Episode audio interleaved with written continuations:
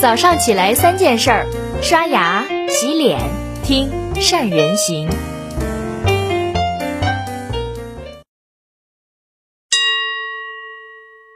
听众朋友好，我是石老猫。过去的一年，整个社会都压力山大，每个人自然会经历不同程度的委屈。你感觉还好吧？创业越来越成为勇敢者的游戏，事业必然成为司空见惯的行为。负面的清单有人云亦云的嫌疑，我就不再赘述了。形势严峻与否，都到了考验企业生存能力与检验企业家修为水平的时候。我们每个人都是经济大环境的亲历者，对现实的切身体会，能让我们从成因入手，找到接下来要怎么干、干什么的答案。首先看，大多数经营者缺少抗风险的能力，这是养尊处优的结果。为数不少的企业是政策趋势的产物，不是价值规律的永遁。他们太多依附于政策导向，依赖于政府的扶持，依托于国家的投资，像极了老鹰捉小鸡游戏里。鸡妈妈翅膀下的小鸡，老鹰来了，外部环境变化了，鸡妈妈会甩尾。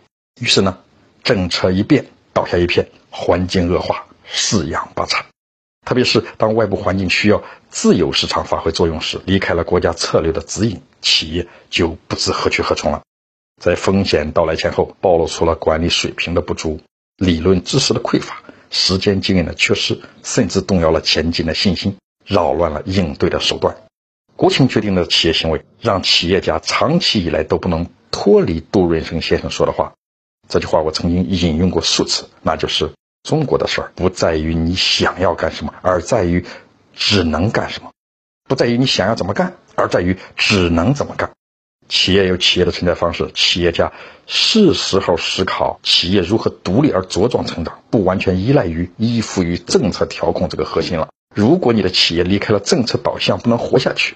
那么政策一变，你的企业必然萎靡，甚至有倒闭的危险。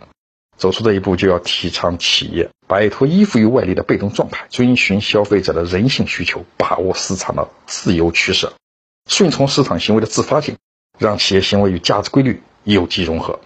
其次呢，消费者习惯了精打细算，看不懂、看不透、看不清的事儿，如果不是刚性需求，就会选择以静制动。人们都相信直觉啊，相信自己的判断。环境一旦风吹草动，就会率先保持克制，让手头的经济行为停止。随便找一个行业、一个领域，表现都大同小异。在这种情况下，需求侧的危机四伏，靠唤醒与刺激带动的消费行为收效甚微。即使解决了医疗、教育、住房等社会性保障问题，过惯了穷日子、苦日子，在传统文化的熏陶下，老百姓也不会立刻行动，困局依然难以迎刃而解。况且。解决那些保障性问题也不是一朝一夕的事情。再者，相对于已经发展数百年的职业资本家、金融家而言，我们面临着经营管理怎样走进教科书，又如何从理论中走出来，在实践中验证正确的问题。毕竟，那些成功路上藏着的是逻辑，而不是知识本身。显性的商业模式只是模式啊，隐性的盈利内涵只是内涵。经济运行需要的不能只是概念。每一个认真设计自己商业模式的人。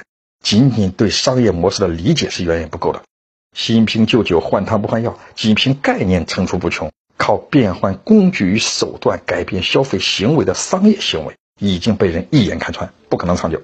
这一切正成为经济运行高失错率、创业大面积坍塌破产的根源。一转眼，昨天就成为历史啊，成为过去，成为参照物，也就成为了常识。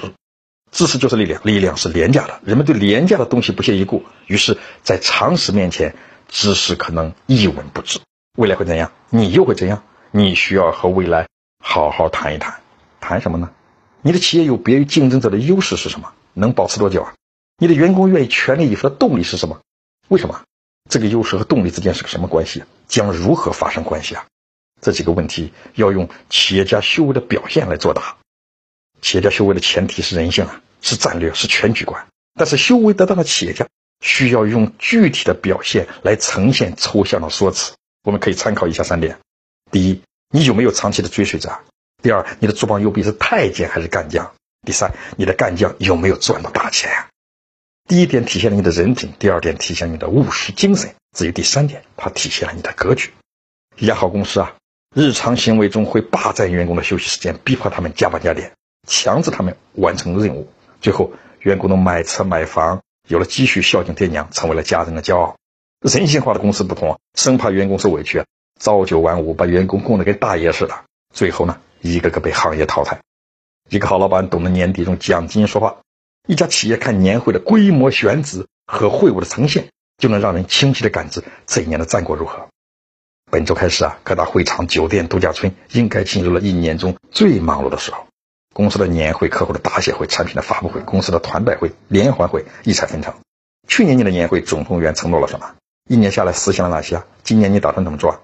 总结过去要实事求是，不要报喜不报忧，要勇于承担责任，明确功劳是大家的，责任是自己的。分析当下要务实，展望未来要信心满满，不要夸大其词、盲目乐观。犒赏三军嘛，要论功行赏，赏罚分明。要明白什么能够带来满足、带来愉悦、带来幸福，就要把什么给员工。员工需要实实在在的收入，老板不能揣着明白装糊涂。员工付出了多少，老板兑现了多少，不能不清不楚啊！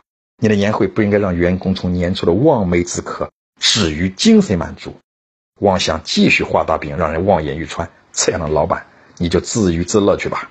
记住了，员工的年终期望能否得到满足，是你来年的目标能不能实现的保证。一个人啊，要走到愿景重现之中，重塑信心，感知目标差距；要走到自己的预言深处，让管理更规范，资质更完整，配置更齐全，人员更合理，管理更有章法，经营更守规则，领导更守规矩。市场嘛，自然豁然开朗，前景当然一片光明。人生太短，许多事不能明白的太晚。比如下面这段话，不知道你是不是也感同身受？你赚不到超出你认知范围的钱，除非靠运气。你靠运气赚到的钱，最后会因为你的实力亏掉，这是一种必然。你赚的每一分钱都是你对这个世界认知的变现，你亏的每一分钱都是因为对这个世界认知有缺陷。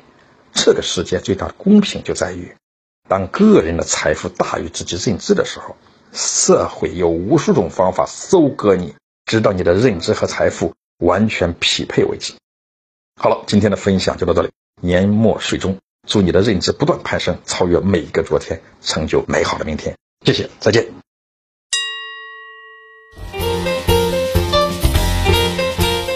关注善人行微信公众号，每天早上六点三十分，咱们不听不散。